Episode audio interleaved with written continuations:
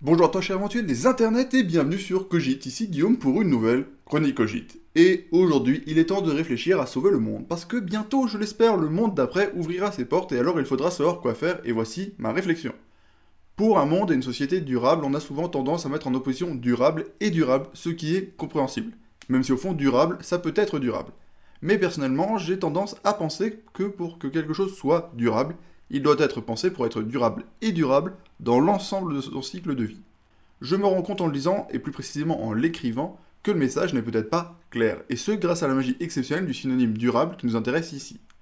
Alors, effectivement, ça reste moins drôle que des phrases en homonyme telles que Je buvais un verre vert lorsqu'un verre se dirigea vers moi ou Si si si si si près, 606 si 606 si près, ou encore Ma mère est mère d'une ville de bord de mer, mais ce n'est pas le sujet, revenons-en à notre réflexion sur la durabilité que je vais cette fois expliquer parce que je suis un grand seigneur et petit spoiler, je vais parler de temps parce que ça commence quand même à être un thème récurrent de mes chroniques.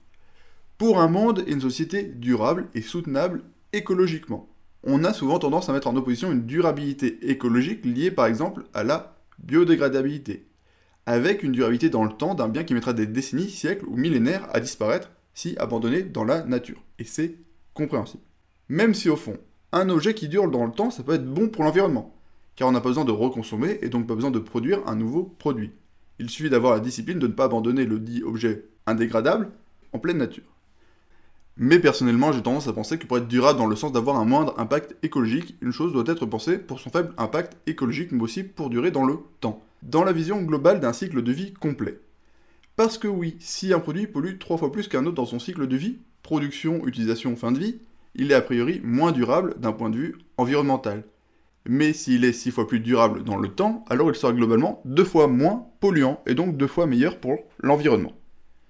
Bref, je pense que tu tout de cette nouvelle chronique, alors n'hésite pas à partager, t'abonner, liker, mais surtout à te rappeler que penser global, c'est penser durable, et à mort le greenwashing. Merci à toi pour ton soutien, à bientôt, salut